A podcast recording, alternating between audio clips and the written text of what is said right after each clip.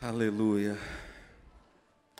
Nessa noite, enfim, o fim de Saul.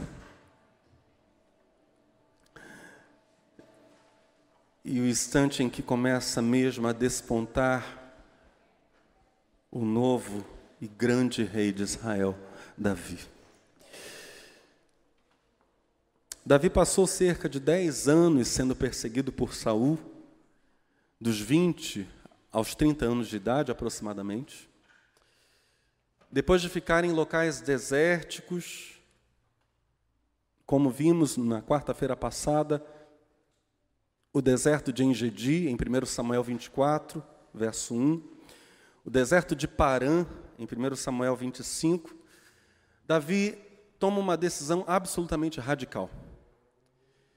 Ele está dez anos escapando de Saul para lá e para cá, por pelo menos duas vezes ele tem a vida de Saul na mão, mas não ousa levantar sua mão para matar o ungido do Senhor. Davi toma uma, uma decisão absolutamente radical. Ele decide ir morar entre os filisteus, os grandes inimigos de Saul agora vão ser a acolhida de Davi, porque Davi pensa estrategicamente. Se eu não fugir para um território onde Saul tenha medo de ir, Saul vai acabar me matando.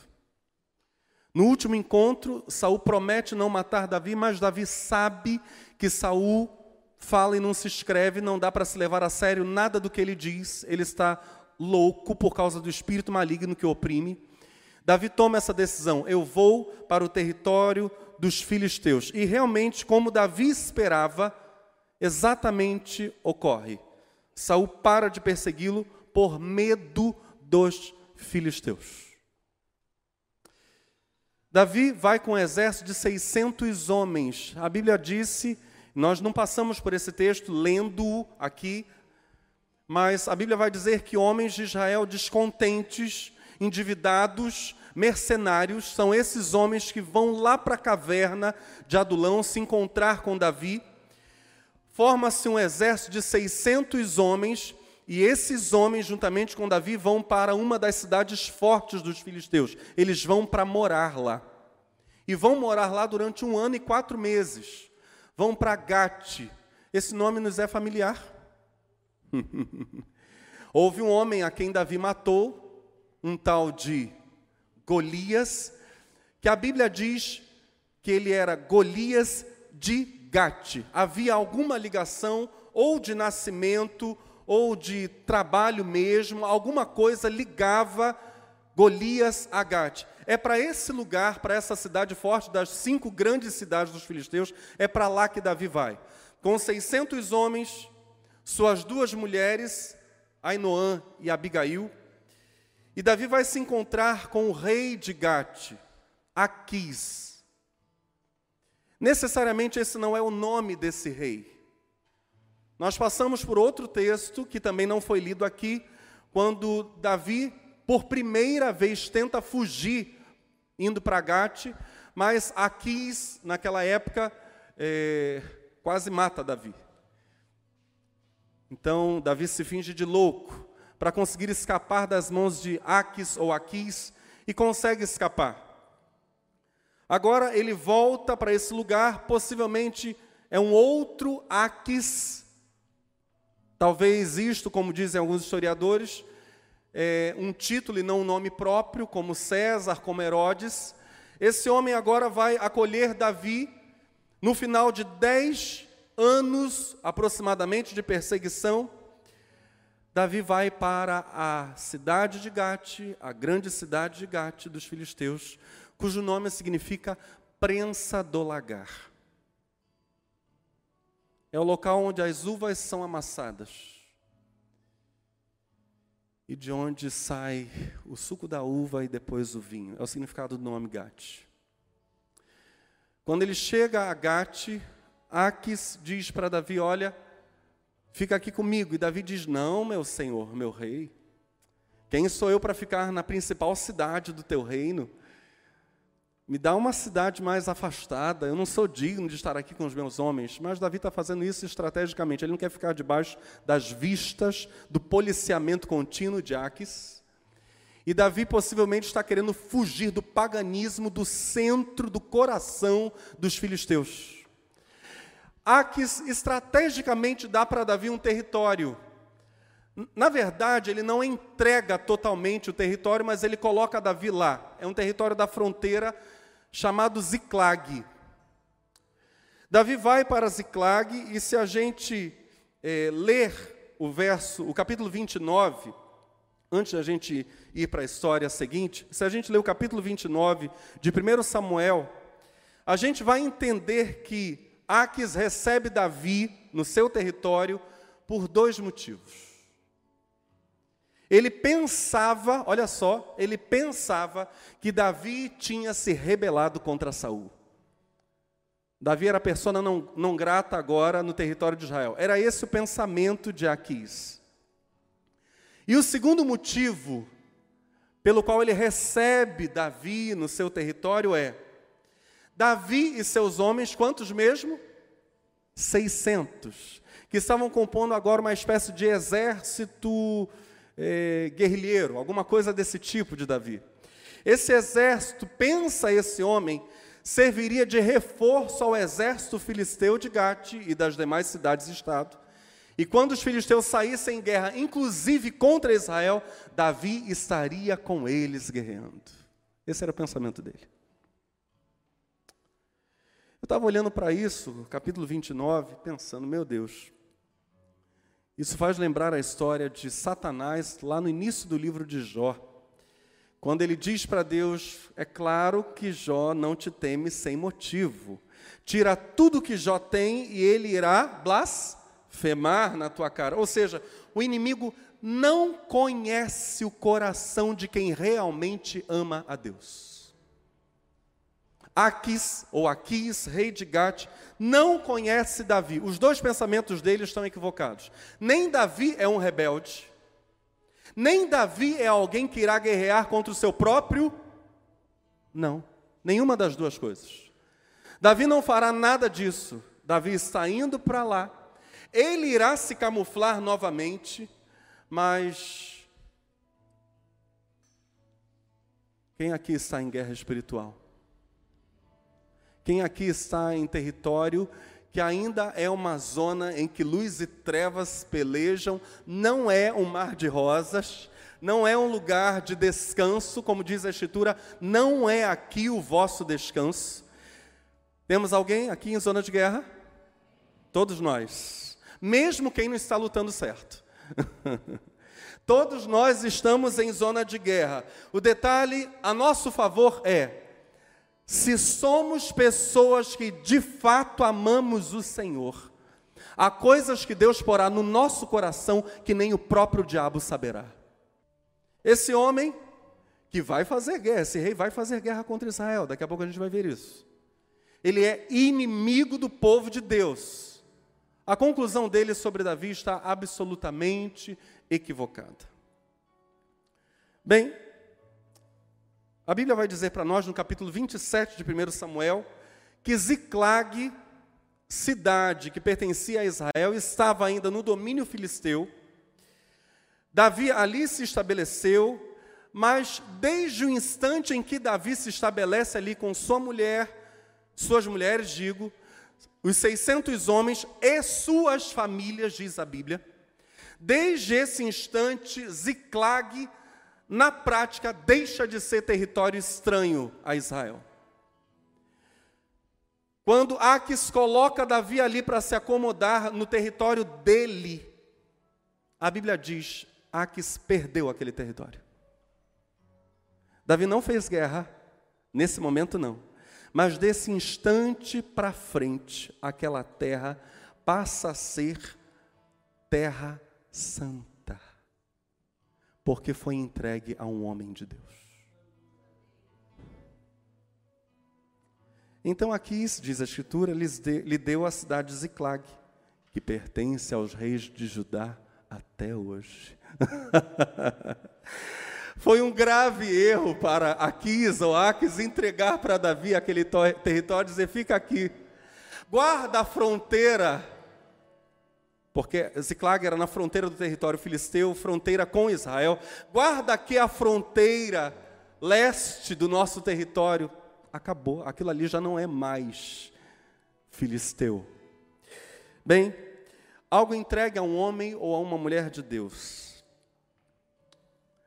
é algo que fatalmente se tornará coisa de Deus. Seja por sacrifício, exemplo, aquilo que foi entregue a Israel na conquista de Canaã, e Deus disse lá da cidade de Jericó: destruam tudo. Aquele ato de destruir isto, de sacrificar tudo, é entrega a Deus. Seja por meio de sacrifício, seja por meio de consagração, territórios nos quais Israel entrou e Deus disse: Olha, vocês não vão matar as plantas, não vão matar as árvores frutíferas, mantenham isso aí. Apenas consagrem o território ao Senhor. De um modo ou de outro, coisas entregues a homens e mulheres que realmente andam com Deus vão se tornar coisas de Deus. Um objeto, um veículo, uma residência, uma terra.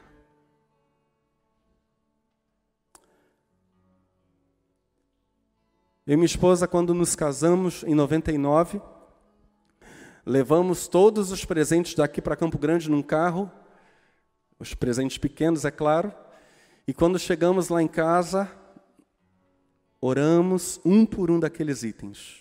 Fomos orando, orando, orando, orando. E quando estávamos orando por um deles, sentimos trevas, sentimos algo ruim. Oramos novamente e as trevas não iam embora. Estávamos de olhos fechados, pegando os objetos, não estávamos examinando nenhum deles antes de orar, apenas pegávamos, fechando os olhos e orávamos. E aí abrimos os olhos, não é possível, o que está acontecendo aqui? E o objeto estava cheio de símbolos esotéricos e a gente não tinha visto. E aquele objeto nós apenas destruímos. Aquilo ali Deus não santificou. Há coisas que Deus vai consagrar por meio de homens e mulheres de Deus a Ele, a si, separar para si por meio de sacrifício, aquele objeto que foi destruído, ou por meio de consagração que vai manter a coisa ainda existindo. Foi assim com Davi em Ziclag. Ziclag não apenas passa a ser território de Israel, mas olha só, a Bíblia vai dizer que Ziclag se torna base das operações militares de Davi contra os inimigos de Israel, até que ele assuma o trono e transfira a base para Hebron. Um território entregue por um filisteu. Fica aqui na minha terra. Davi, ok. Obrigado, Senhor. É daqui, Jesus. Não falou Jesus porque o Senhor ainda não tinha vindo, né? Mas nós iríamos. Jesus ainda não tinha se encarnado. É daqui, Senhor, que eu vou guerrear as tuas batalhas. Ajuda-me, ó Deus. De território filisteu, de território pagão, Ziclag se transforma no QG de um estrategista chamado Davi até a morte de Saul. Território inimigo, na posse de um homem, de uma mulher de Deus isso tem muito a ver, por exemplo, quando nós entramos numa casa em que a pessoa se abre ou pessoas da casa se abrem, mas ainda há de algum modo resistência espiritual. Território inimigo entregue a um homem ou a uma, a uma mulher de Deus torna-se território santo e se torna território a partir do qual o inimigo será derrotado em outros territórios torna-se um QG contra o inimigo. É Ziclag na mão de Davi. Nesse tempo em Ziclag, território, aspas, filisteu. Davi vai aprender certamente técnicas da guerra filisteia, a arte do ferro. Vocês lembram que Israel ainda estava na idade do bronze, e quem dominava a arte do ferro, espadas de ferro, armas de guerra feitas de ferro mais resistentes que o bronze, eram os filisteus. Davi está lá entre eles, morando entre eles, aprendendo técnicas de guerra filisteia, aprendendo a arte do ferro e tornando-se um especialista na geografia filisteia, terras que, quando Davi assumir o trono, irá conquistar, porque eram terras prometidas por Deus a Moisés e a Josué. Aquelas terras eram promessa de Deus desde lá Abraão. Aquilo era parte de Canaã, era a Palestina. Era o extremo oeste da Terra Santa. Agora Davi vai conhecer aqueles territórios. Isso lhe dá vantagem. Quando ele se torna rei, consegue finalmente arrancar de lá os filisteus, os povos do mar, que eram extremamente cruéis, diga-se de passagem, e se apossa de toda a terra que Deus prometeu. Talvez você esteja hoje apenas em parte do território que Deus tem para a sua vida. Um pequeno ponto. Aprenda nesse pequeno ponto todas as táticas que Deus quer te ensinar sobre guerra. Depois desse pequeno ponto, você irá para territórios maiores, maiores, mais extensos, porque você soube aprender a guerrear nesse território menor.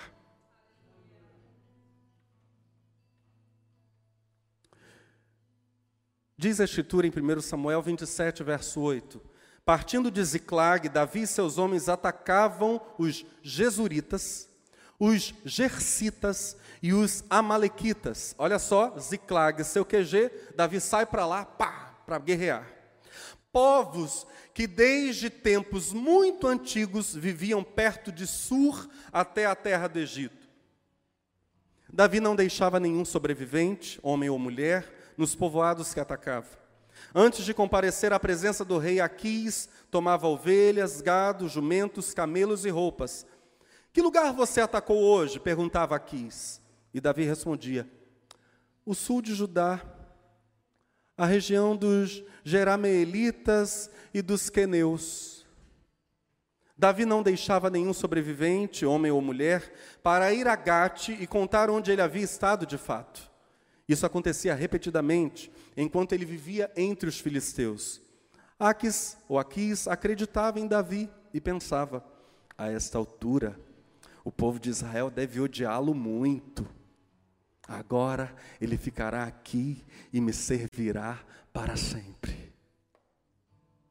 O inimigo achava que Davi era prisioneiro. Vamos ver alguma coisa sobre esses povos atacados por Davi. Os Jesuritas. O primeiro, a primeira, primeiro grupo que aparece aqui, então Davi saía de Ziclag, atacava os Jesuritas. Josué capítulo 13 já falava sobre eles. Quando Josué estava no fim da vida, havia territórios da Canaã que ainda não haviam sido conquistados por Israel.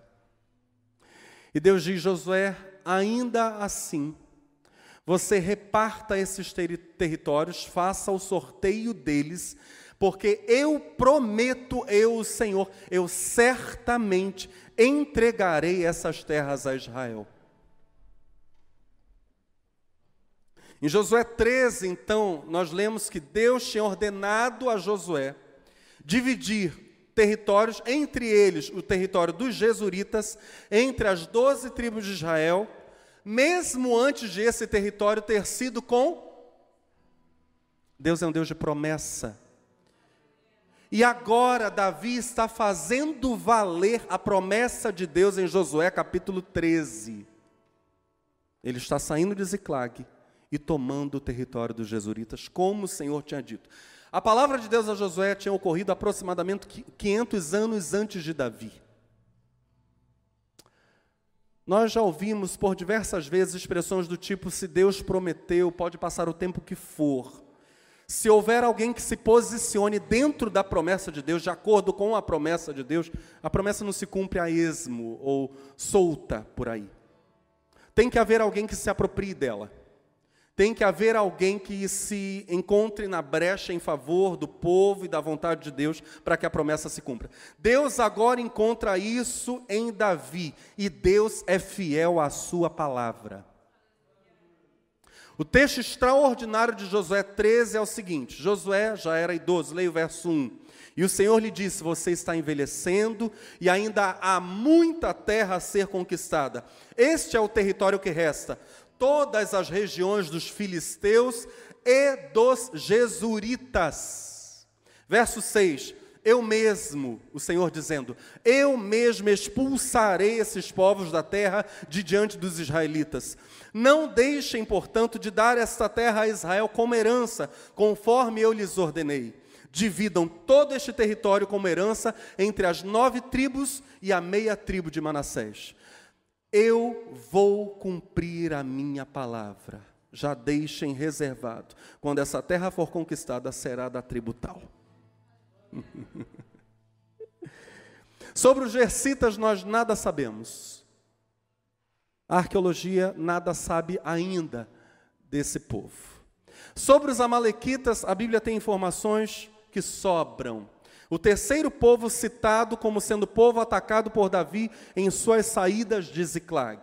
Então diga comigo: Jesuritas, Gercitas, Amalequitas. Os Amalequitas eram povos seminômades, eles tinham a sua é, fixação, fixavam-se junto ao deserto do Negueb mas de tempos em tempos eles faziam grandes peregrinações, grandes incursões, atacando Israel, outros povos, faziam grandes saques e voltavam para o seu local de residência. Eles aparecem no Salmo 83, escrito por Asaf.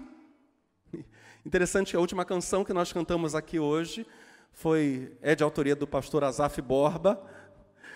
Asaf, aqui é o Asaf da Bíblia, evidentemente, Salmo 83, que foi o chefe, um dos grandes chefes da música no tabernáculo, é, guiado ou chefiado por Davi, rei. O grande músico Asaf compõe um salmo, Salmo 83, que é uma imprecação, palavra de maldição mesmo, contra os grandes inimigos de Israel da antiguidade. Esses povos são citados aqui e vamos ver quais são eles. Salmo 83, estamos juntos? Salmo de Asaf. Ó oh Deus, não fiques em silêncio. Meus irmãos, e ao ler este salmo aqui, eu gostaria que cada um de nós se visse, é preciso que cada um de nós nos vejamos como membros de um povo que está continuamente sendo atacado. Amém? O povo de Deus. Nós atacamos, mas somos atacados também. O escudo da fé, por exemplo, diz Efésios capítulo 6, é a arma necessária para que nós possamos apagar o quê? Todos os dardos inflamados do maligno. Todos os dardos. Ou seja, o inimigo ataca. Ó Deus, não fiques em silêncio. Olha essa oração. Ó Deus, vamos falar juntos? Ó Deus, não fiques em silêncio. Olha o que Asaf prossegue dizendo: Não feches os ouvidos e não permaneças calado, ó Deus. Não ouves o tumulto dos teus adversários? Não vês que teus inimigos te desafiam? Asaf entende que ataques ao povo de Deus, que zombaria contra o povo de Deus, que desafio para com o povo de Deus, é ataque, é zombaria e desafio contra Deus. Tramam com astúcia contra o teu povo, conspiram contra os teus protegidos. Dizem: venham, exterminemos a nação de Israel, para que ninguém se lembre de sua existência. Sim, em unanimidade decidiram, fizeram um tratado e aliaram-se contra ti os Edomitas e os Ismaelitas, os Moabitas e os Agarenos, os Gebalitas, os Amonitas e os Amalequitas, os povos da Filístia, filisteus e de Tiro. A eles também se uniram os assírios e se aliaram aos descendentes de Ló. E aqui se faz novamente referência a Amonitas e Moabitas povos inimigos do povo de Deus, entre eles os amalequitas, entre eles os amalequitas, E Davi agora está atacando esses povos, prevalecendo sobre esses povos, cumprindo o plano de Deus de desterrar estes povos da Terra Santa. Enquanto dizima os inimigos de Israel, Davi engana Aquis, o texto diz que Aquis está acreditando em Davi. Davi engana dizendo que tinha atacado Israel e os aliados de Israel. Nós lemos no verso 10, 1 Samuel 17, quando Aquis pergunta para ele: Que lugar você atacou hoje? E Davi responde: O sul de Judá, a região dos Jerameelitas e dos Queneus. Na Almeida Revista Corrigida, nós lemos sobre o sul de Judá, eu estive sobre o sul de Judá, e o sul dos Jerameleus, e sobre o sul dos Queneus. Jerameleus, nome estranho, né? Jerameleu.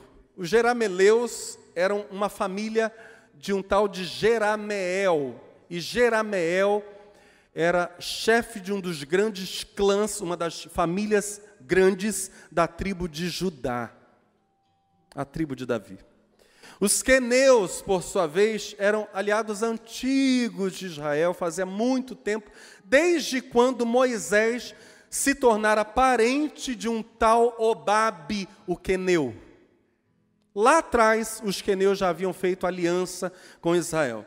Duas conclusões erradas de novo aparecem de Aquis sobre Davi.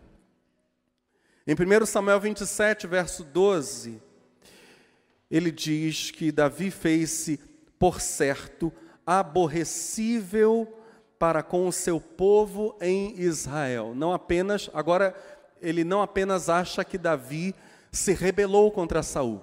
Ele está crendo que Davi é alguém que nem a nação de Israel gosta mais. Ele não está sabendo que Davi está crescendo diante de Israel como libertador.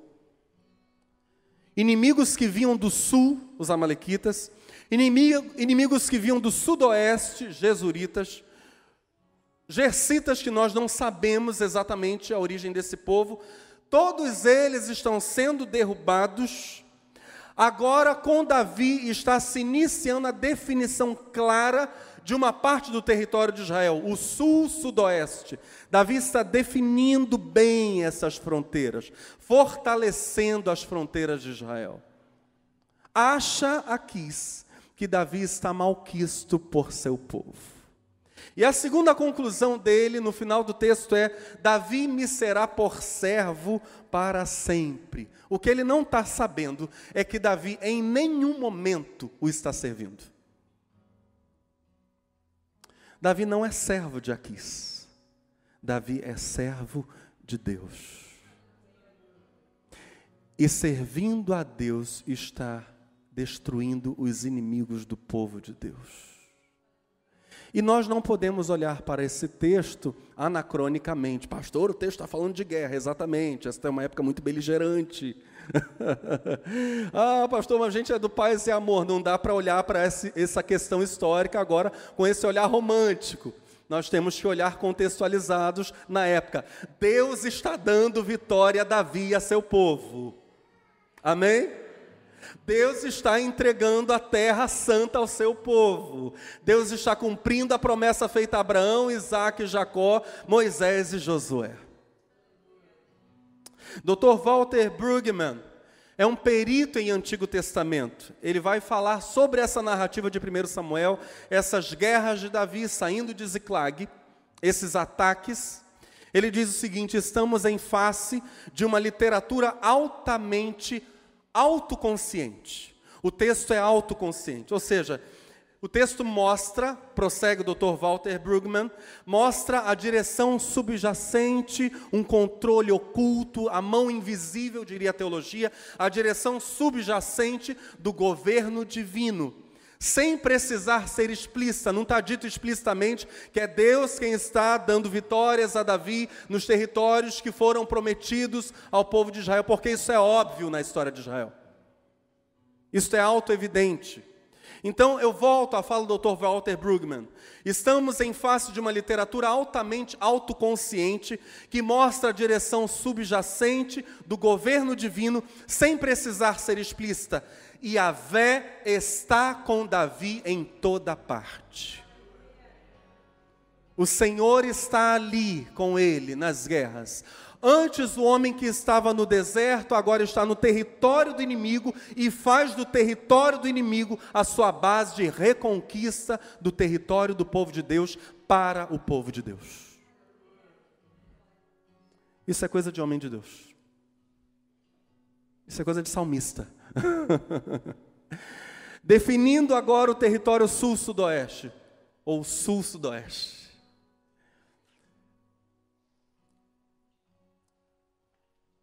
A propósito, na continuação da narrativa, o autor de 1 Samuel vai deixar claríssima a distinção entre Davi, o homem de Deus, e Saul, o ex-homem de Deus.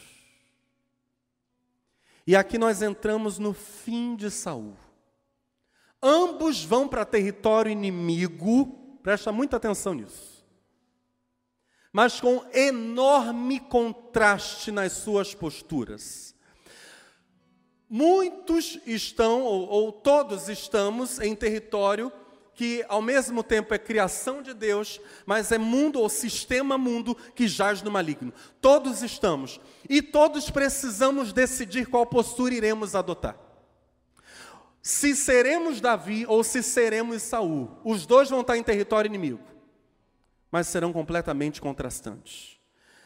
Davi entra em território inimigo, qual o nome da cidade? Seu QG, Ziklag.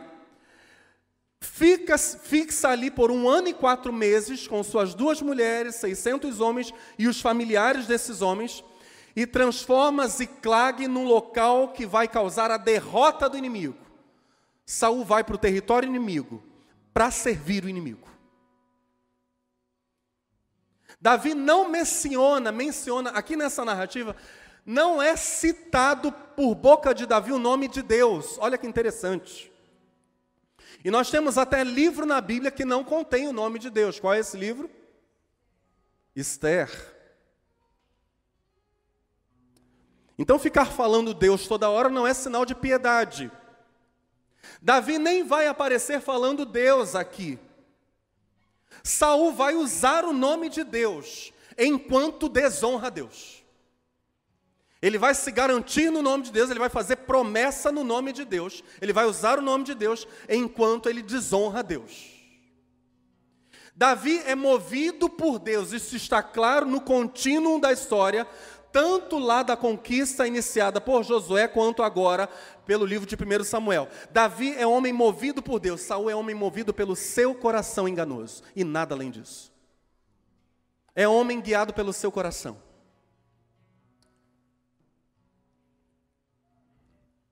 O que Saul fez? Aquele que se apartou do Senhor foi tomado de medo. Isso nós já vimos. Davi é tomado, é, Saul, digo, é tomado de medo, inveja, ciúme. Antes, lá atrás, quando o espírito mal passa a se apossar dele, quando o reino é rasgado dele, ele perde a unção real. Davi toca a harpa e Saul passa a ter paz. Depois, a inveja, conforme a inveja e o ciúme de Saul por Davi vão crescendo, e Saul começa a tentar matar Davi, Davi tem que fugir dele por aproximadamente 10 anos. Saul não tem mais quem toque para que o espírito mal saia. Saul passa a ser um homem completamente dominado pelo espírito mal. O filho de Jessé, Davi, vai buscar, como nós acabamos de ver, refúgio em Gate e lá em Gate vai para a cidade de Ziclag. Saul para de perseguir Davi. Davi está em Ziclag, fronteira do território filisteu, fronteira leste do território filisteu, junto ao deserto do Negev. Lá no extremo norte de Israel, Davi está aqui embaixo, no sul. Lá no extremo norte de Israel, numa aldeia chamada Sunem. Os filisteus vão montar acampamento. Então, os filisteus saem daqui, do oeste da Palestina, vão até o norte para Sunem, porque eles querem conquistar uma planície que talvez é a terra mais fértil de Israel, se não é a mais, mais fértil, é uma das, o vale de Israel. Para lá vão os filisteus, no tempo de Jesus, isso é território da Samaria, uma terra riquíssima. Lá em Sunem eles acampam. Saul recebe notícia, fica morrendo de medo. Os filisteus que antes dominavam apenas o oeste da Palestina querem dominar o norte rico. Querem os campos férteis do norte. Saul e seu exército, morrendo de medo, ainda assim vão para lá, sobem para o norte, para tentar manter o norte ainda no domínio de Israel vão acampar no monte, um monte pertíssimo de Israel, o monte Gilboa. Gilboa tem 13 quilômetros de comprimento por 9 quilômetros de largura. É uma área imensa, suficiente para Saul com todo o seu exército se acomodar. Eu entro agora em 1 Samuel capítulo 28 para nós entendermos o que, que vai acontecer nessa história. E sucedeu. Naqueles dias, que juntando os filisteus os seus exércitos para a peleja, para fazer guerra contra Israel, disse Aquis a Davi: Sabe de certo que comigo sairás ao arraial, tu e os teus homens. Então disse Davi a Aquis: Assim saberás tu o que fará o teu servo. A frase de Davi é ambígua de propósito. Aquis está dizendo: Olha, eu estou subindo para a guerra, você vai comigo, você e seus homens, vamos lutar juntos. Detalhe: lutar contra Is. Olha isso. Estamos indo para o norte, Davi vem junto, vamos fazer guerra. Davi diz sim, e aí você vai saber o que, que eu vou fazer. O plano de Davi, pelo que a gente percebe de Davi, era mesmo, no meio da guerra, mostrar de novo sua lealdade a Saul. Traindo Aquis no meio da batalha. Só que não dá certo. Porque quando eles estão indo para lá, a Bíblia diz que os homens de Aquis sentem a coisa má, pegam no ar e dizem: quem, quem é esse filho de Jessé vindo conosco para a batalha? Quando a gente estiver na guerra, ele vai se voltar contra nós, vai se tornar agradável ao seu Senhor, que é Saul. Manda esse homem de volta. E aqui diz: não, Davi tem estado conosco tanto tempo, ele é tão leal. Eles dizem: não, nós não vamos guerrear com o filho de Jessé conosco. E Davi é dispensado. o plano dele se frustra, mas os servos de Aquis pegaram no ar qual era a má intenção de Davi. Segue então Seguem então esses homens para a guerra. Vamos voltar para o texto. Disse Aquis a Davi: Por isso te, ter, te terei por guarda da minha cabeça para sempre. Nós vamos para a guerra e você para sempre estará comigo. Vai ser meu braço direito. E já Samuel era morto, estou lendo 1 Samuel 28, verso 3. E todo Israel o tinha chorado e o tinha sepultado em Ramá, que era a sua cidade. E Saul tinha desterrado os adivinhos e os encantadores. Saul tinha desterrado, mandado embora de Israel, adivinhos, encantadores. Nesse termo adivinhos está a ideia de necromantes, pessoas que consultam os mortos. Saul tinha expulsado todo esse pessoal do território de Israel. Verso 4.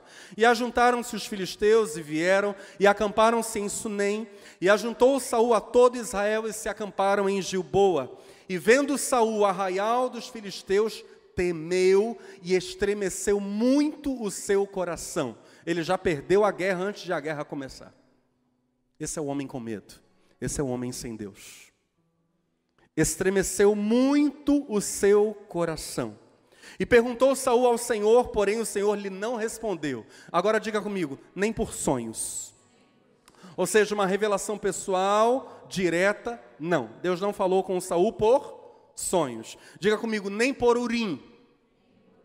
Deus não usou nenhum sacerdote jogando as pedras, como vai usar, por exemplo, sacerdote, com Davi lançando urim e tumim, com Saul não. Diga comigo, nem por profetas, nem por uma inspiração especial falando por um terceiro, Deus não vai falar com Saul. Então, nem por sonhos, nem por urim, nem por profetas. Então disse Saul aos seus criados: Buscai-me uma mulher que tenha o espírito de feiticeira, para que vá a ela e a consulte. E os seus criados lhe disseram: Eis que em Endor há uma mulher que tem o espírito de adivinhar. Detalhe importantíssimo aqui. Saul está tendo que passar por todo o acampamento dos filisteus, claro, de longe, por debaixo de todo o acampamento dos filisteus para ir até Endor. Endor ficava aqui, enquanto os filisteus estavam aqui, Saul aqui. Lá vai Saul. Ele é capaz de um grande esforço externo. E o texto vai falar isso com mais detalhe. Ele é capaz de um grande esforço exterior ele faz uma longa caminhada até o território de Endor para consultar uma bruxa. Mas ele é incapaz de fazer o principal exercício, que é o exercício do quebrantamento interior, da piedade. Ele faz uma jornada. Mas ele não caminha interiormente. E Saul se disfarçou nós precisamos fazer uma pergunta agora para esse verso 8. Teria ele se disfarçado apenas para que a feiticeira não tivesse medo de fazer a consulta, já que lá atrás ele desterrou os feiticeiros de Israel, quando ele ainda estava lúcido, quando ele ainda tinha algum temor por Deus, ele tirou a feitiçaria do território de Israel? Será que ele se disfarçou por causa dela ou também se disfarçou para caso algum filisteu interceptasse no caminho, ele não fosse reconhecido. A Bíblia não nos dá detalhes. O que nós sabemos é: este é um homem que perdeu a nobreza. Porque esse disfarce de Saul, o Saul que se desveste de rei, é a real condição de Saul. Agora, o disfarce é o que ele realmente é.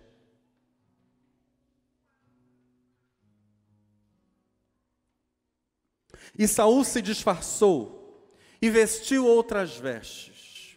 E foi ele e com ele dois homens. E de noite vieram à mulher. E disse: Peço-te que me adivinhes pelo espírito de feiticeira. Ou seja, não pelo espírito do. É isso que Saul está dizendo. Eu não quero ouvir o Senhor, já que o Senhor não quer me ouvir mesmo. Olha isso. Nós estamos falando do primeiro rei de Israel. Já que Deus não me fala mesmo, não me ouve mesmo, eu quero ouvir o espírito da feitiçaria. Sangue de Jesus tem poder. Até dizer isso aí é, é pesado. Terrível.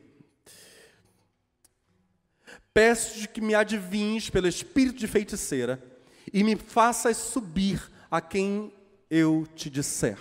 A ideia é: traga de volta do mundo dos mortos uma pessoa para falar comigo.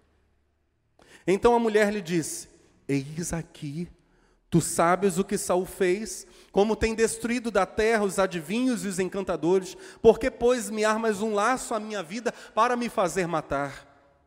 Então Saul, vamos falar isso juntos? Saul jurou pelo Senhor.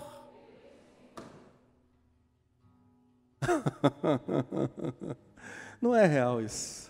É isso mesmo. A gente olha para Saul e diz: Saul, é isso mesmo, Saul? E Saul, então Saul lhe jurou pelo Senhor, dizendo: Vive o Senhor, que nenhum mal te sobrevirá por isso. Ele está consultando a bruxa, dizendo: Em nome de Deus, o Senhor, o Deus de Israel, eu prometo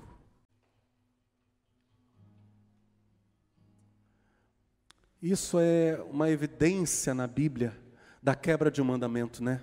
Não tomarás o nome do Senhor teu Deus em vão. É isto aqui. Em nome de Deus, consultando a feiticeira. A mulher então lhe disse: A quem te farei subir? E disse ele: Faze-me subir a Samuel. Vendo, pois, a mulher a Samuel, gritou em alta voz. Meus irmãos, se essa mulher era feiticeira, a pergunta é por que o susto? Gritou por quê? Alguns comentaristas vão olhar para isso e dizer: aquela mulher estava tão acostumada com o charlatanismo que, quando aconteceu a coisa real, ela mesma se assustou. Ela dá o grito, e aqui o texto vai dizer claramente para nós, vai dar evidências claras para nós de que não era Samuel. Primeiro, porque Deus não falava mais com Saul, e a ideia no hebraico é: não falou, não estava falando e não falaria mais. Neste instante, Deus se silencia com Saul definitivamente. Saul é o rejeitado, Deus não irá falar. Só que Samuel era um pro e profeta fala em nome de Deus. Se fosse Samuel mesmo, Samuel não abriria a boca. Porque Deus tinha decidido silenciar com Saul, é isso que diz o hebraico.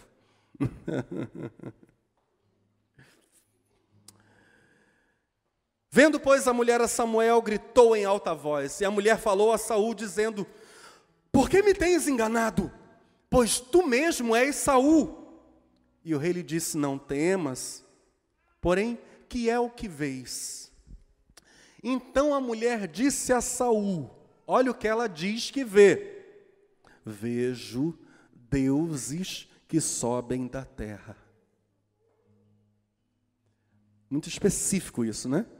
Ele disse: Como é a sua figura? E disse ela: Vem subindo um ancião e está envolto numa capa. Não dá para, não dá para confundir. Tá fácil.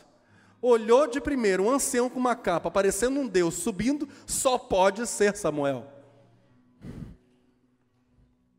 tão específico como toda falsa profecia.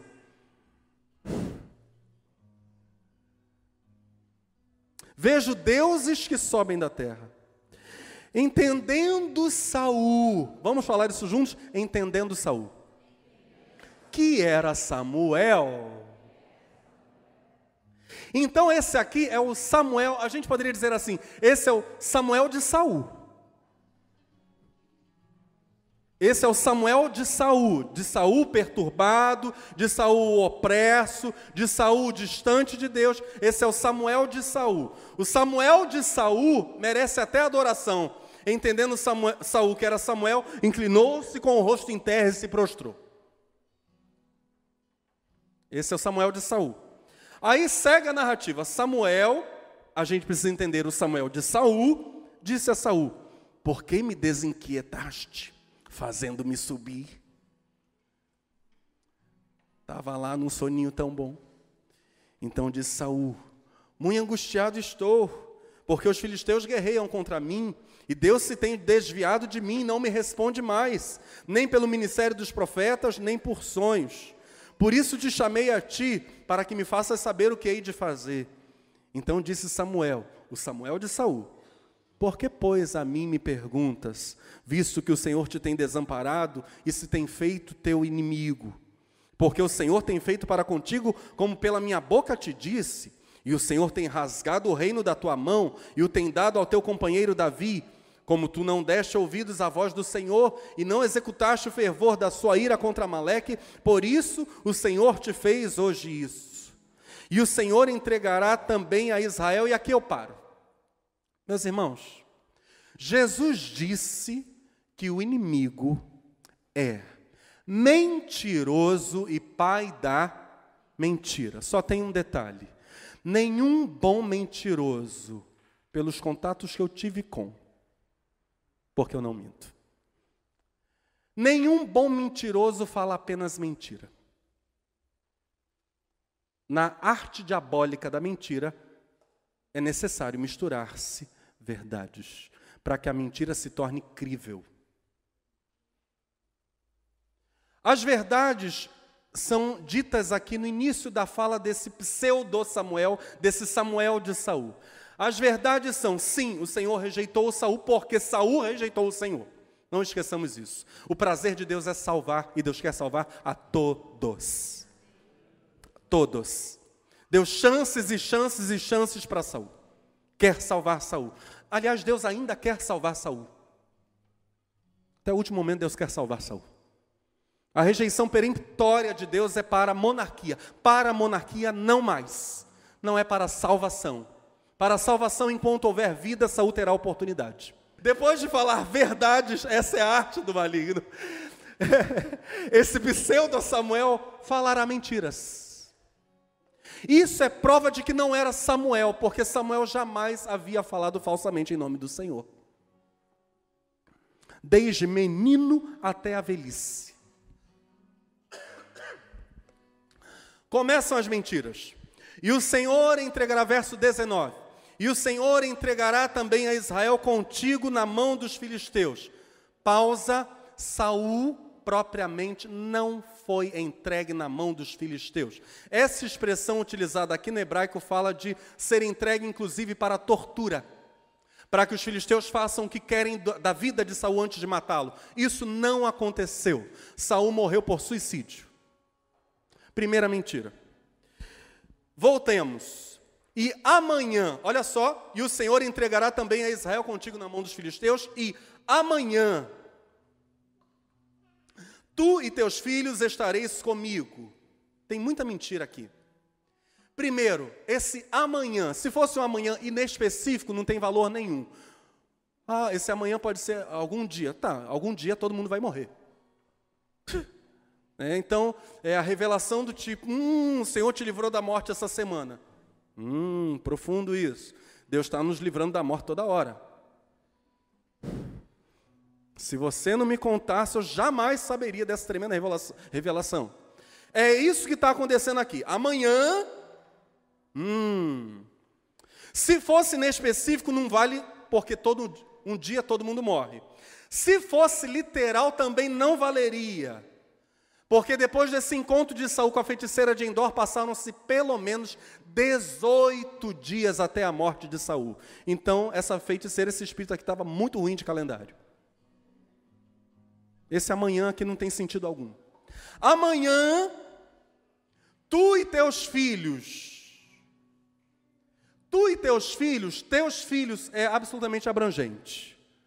Saul e os seus seis filhos estariam mortos. Mentira. Na guerra só morrem três dos seis filhos de Saul. Então não se cumpriu também isso. Não foi, não foram tu e teus negativo, não foi isso. Três morrem, três não morrem. Estareis comigo. Comigo. Samuel estava no seio de Abraão. Infelizmente, esse não seria o destino de Saul. Saul morreria por suicídio na sua loucura e perdição. Ele não iria para o mesmo lugar de Samuel, o profeta. E o arraial de Israel o Senhor entregará na mão dos filisteus. Imediatamente, Saul caiu estendido por terra e grandemente temeu por causa daquelas palavras de Samuel de Saul e não houve força nele. Agora, olha só o sacrifício, porque não tinha comido pão todo aquele dia e toda aquela noite. Detalhe: ele está passando por território onde estão seus inimigos, preparados para a guerra, está indo consultar feiticeira e está jejuando para isso.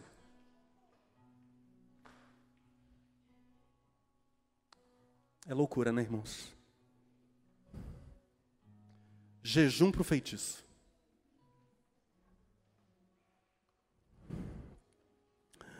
Então veio a mulher a Saul e vendo que estava tão perturbado, disse-lhe: Eis que deu ouvidos à tua criada à tua voz, e pus a minha vida na minha mão, e ouvi as palavras que disseste. Agora, pois, ouve também tu as palavras da tua serva, e porém um bocado de pão diante de ti, e come, para que tenhas forças para te pôres a caminho.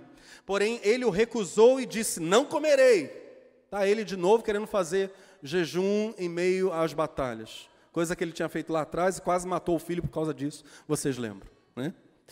Porém, os seus criados e a mulher o constrangeram e deu ouvidos à sua voz. E levantou-se do chão e se assentou sobre uma cama.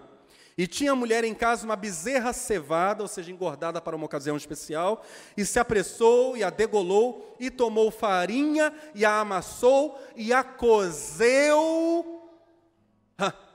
Agora diga comigo, em bolos asmos. O que, que é isso? Bolos sem fermento. Uma refeição cerimonial. Isso é sincretismo. A feiticeira ainda guarda alguns elementos da fé judaica. Olha isso. E com ela Saul tem comunhão. Pães asmos. No meio dessa bagunça espiritual total, Saul comunga.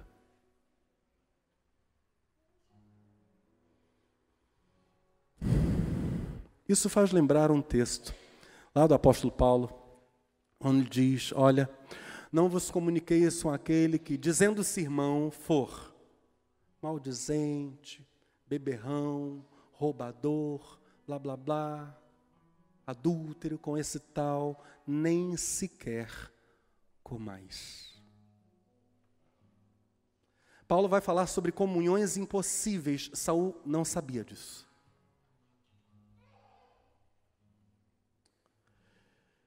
Essa mulher é judia, em Dora é território judeu, é bruxa, é feiticeira judia, misturando elementos do paganismo e do judaísmo. É isso que a gente está vendo aqui. Precisamos nos abster, meus irmãos, da comunhão. Olha só, e Paulo vai dizer: Olha, eu não digo isso sobre os descrentes porque então vocês teriam que sair do mundo. Eu estou me referindo àqueles que se dizem cristãos. Comunhões impossíveis são no meio da igreja, não são fora dela. Com os pecadores, Jesus comia e bebia, e por causa disso foi até acusado de ser comilão e beberrão. Mas Paulo vai dizer: com o falso crente, aí não dá. Porque você corre o risco de se contaminar é Saul. Saul comunga com a feiticeira e o verso 25 encerra a história. E os trouxe diante de Saul e de seus criados e comeram. Depois levantaram-se e se foram naquela mesma noite. Eu quero encerrar essa palavra olhando para essa enorme distinção entre Saul e Davi que é a síntese. Agora, vocês sabem, Saul irá para a guerra e lá ele irá morrer. Não vai viver. Saul, Jonatas e dois outros filhos seus morrem. A diferença básica entre Saul e Davi no final da nossa história aqui para na próxima semana mergulharmos na grande monarquia de Israel e possivelmente nós vamos unir elementos da história do Brasil na mensagem. Então prepare-se, você que está anotando, vai ter muita coisa para anotar. É, muitos elementos aí maravilhosos. O que a gente vai ver é o seguinte: enquanto um cresce em três coisas, o outro decresce nessas mesmas três coisas. As três coisas decisivas para Saul chegar nesse ponto e para Davi, nesse momento da história, estar se estabelecendo como grande definitor do território de Israel. Essa é uma das grandes façanhas de Davi. Davi define o território da nação. Vamos citar essas três coisas agora? Três coisas nas quais Davi cresceu. Vamos falar isso juntos? Humildade, obediência louvor. Davi é cada vez mais quebrado. Os tempos de deserto fizeram de Davi um, Davi um homem, como vimos na quarta-feira passada, que consegue perceber Deus em tudo, ou seja, ele está absolutamente sensível, quebrado, quebrado. Ele é um homem sem escudos da alma. Davi é um grande guerreiro, mas a alma dele está vulnerável para Deus. É um homem quebrado. Ele cresce em humildade, ele cresce em não apenas sensibilidade à voz de Deus, mas também em obediência a essa mesma voz. E ele cresce em louvor simultaneamente a esses, essas duas outras coisas, humildade e obediência. Mais e mais ele vai louvando, louvando, louvando, um número enorme de salmos surge justamente nos períodos de perseguição de Davi, e quando ele assume o trono, está possivelmente a maior, o maior acervo de salmos davídicos. Cresceu em louvor. Meus irmãos, meus irmãos, quantos estão atentos à palavra de Deus nessa noite? Atenção, que neste ano de 2019, os próximos dias deste ano, os próximos meses, eu e vocês cresçamos juntos em humildade, sensibilidade, obediência e exaltação. Cada vez mais adorando, cada vez mais salmodiando, cada vez mais compondo, cada vez mais fechando a porta e louvando ao Senhor. Esse é Davi. Nessas mesmas três coisas, Saul diminui. Ele perde a humildade, a sensibilidade, o quebrantamento, a obediência e o louvor. Ele vai perdendo todos esses elementos. Ele chega ao cúmulo de consultar a bruxa e fazer um voto a ela, promessa de manter a vida dessa bruxa em nome de Deus.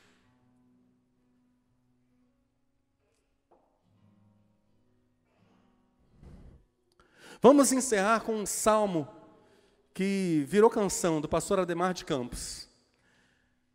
O caminho de Deus é perfeito, a palavra do Senhor é poder.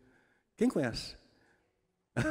A pastora, Mateus, Jéssica.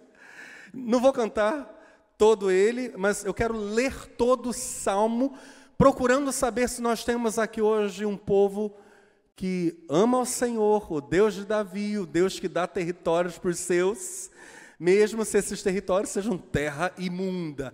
É isso aí, é a terra imunda que a gente vai conquistar e transformar essa terra imunda em terra santa. É Ziklag. Gente que vai crescer em quebrantamento, em obediência, em louvor e vai, e vai marchando em vitória, e vai. Essa canção, vou cantar um pedaço dela. O caminho de Deus é perfeito, a palavra do Senhor é poder é a arma, é o escudo de todos os que nele confiam. Deus é minha fortaleza e a minha força. Com ele passo pelo meio de um batalhão. Ele adestra minhas mãos, me prepara para guerrear. E a frase? Porque quem é Deus, senão o Senhor? E quem é o rochedo? senão nosso Deus.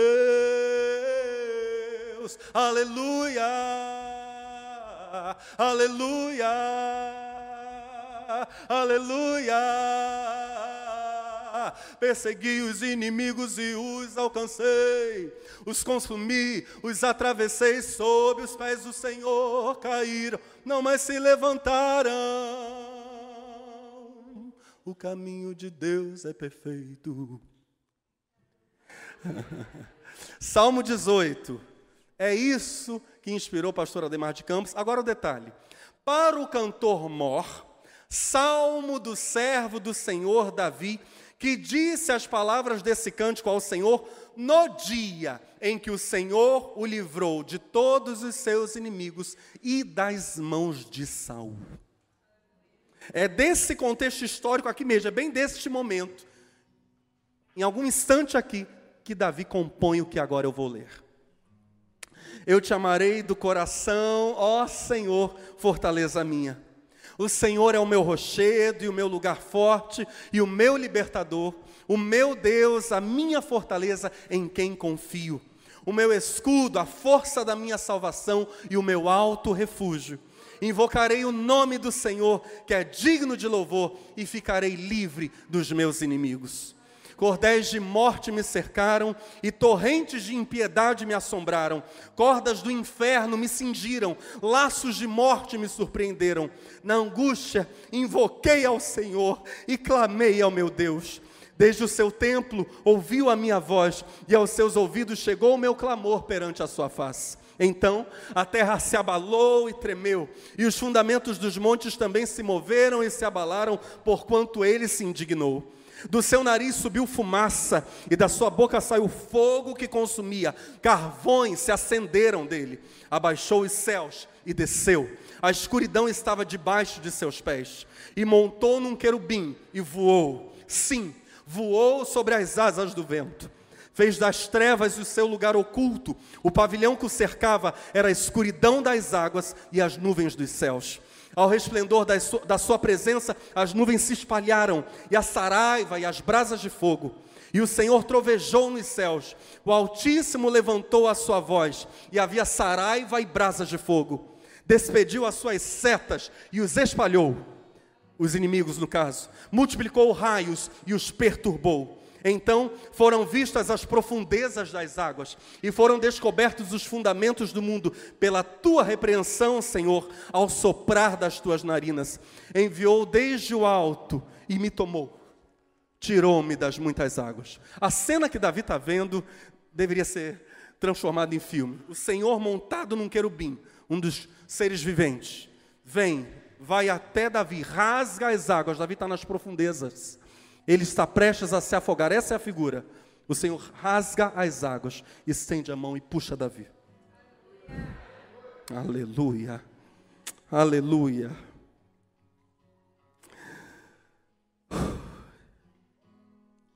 Livrou-me do meu inimigo forte e dos que me aborreciam, pois eram mais poderosos do que eu. Surpreenderam-me no dia da minha calamidade, mas o Senhor foi o meu amparo. Trouxe-me para um lugar espaçoso, livrou-me, porque tinha prazer em mim. Recompensou-me o Senhor conforme a minha justiça, e retribuiu-me conforme a pureza das minhas mãos, porque guardei os caminhos do Senhor e não me apartei impiamente do meu Deus. Parece que ele está falando de Saul. Porque todos os seus juízos estavam diante de mim, e não rejeitei os seus estatutos. Também fui sincero perante ele e me guardei da minha iniquidade, pelo que me retribuiu o Senhor conforme a minha justiça, conforme a pureza de minhas mãos perante os seus olhos. Com o benigno te mostrarás benigno, e com o homem sincero te mostrarás sincero, com o puro te mostrarás puro, e com o perverso te mostrarás indomável porque tu livrarás o povo aflito e abaterás os olhos altivos, porque tu acenderás a minha candeia, o Senhor meu Deus alumiará as minhas trevas. Porque contigo entrei pelo meio de um esquadrão, e com o meu Deus saltei uma muralha. E, e dez anos fugindo, talvez Davi tenha que ter pulado vários muros, meus irmãos, literalmente. Com meu Deus saltei uma muralha. O caminho de Deus é perfeito. A palavra do Senhor é provada, é um escudo para todos os que nele confiam. Porque quem é Deus senão o Senhor? E quem é rochedo senão o nosso Deus? Deus é o que me cinge de força e aperfeiçoa o meu caminho. Faz os meus pés como os das servas e põe-me nas minhas alturas. Adestra as minhas mãos para o combate, combate, de sorte que os meus braços quebraram um arco de bronze. Também me deste escudo da tua salvação, a tua mão direita me susteve e a tua mansidão me engrandeceu.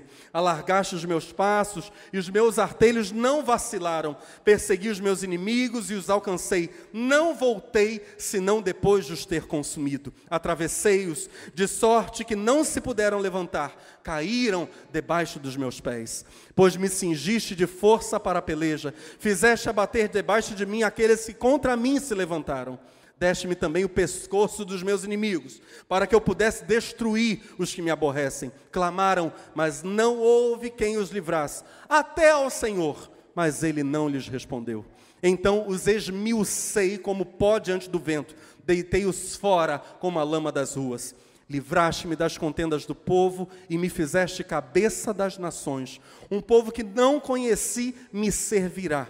Em ouvindo a minha voz, me obedecerão os estranhos se submeterão a mim, os estranhos decairão e terão medo nas suas fortificações. O Senhor vive E bendito seja o meu rochedo, e exaltado seja o Deus da minha salvação. É Deus quem me vinga inteiramente e sujeita aos povos debaixo de mim, o que me livra de meus inimigos. Sim, tu me exaltas sobre os que se levantam contra mim, tu me livras do homem violento, pelo que, ó Senhor, te louvarei entre as nações e cantarei louvores ao teu nome. É Ele que engrandece as vitórias do seu rei e usa de benignidade com o seu ungido, com Davi e com a sua posteridade para sempre. Por favor, fique de pé no seu lugar.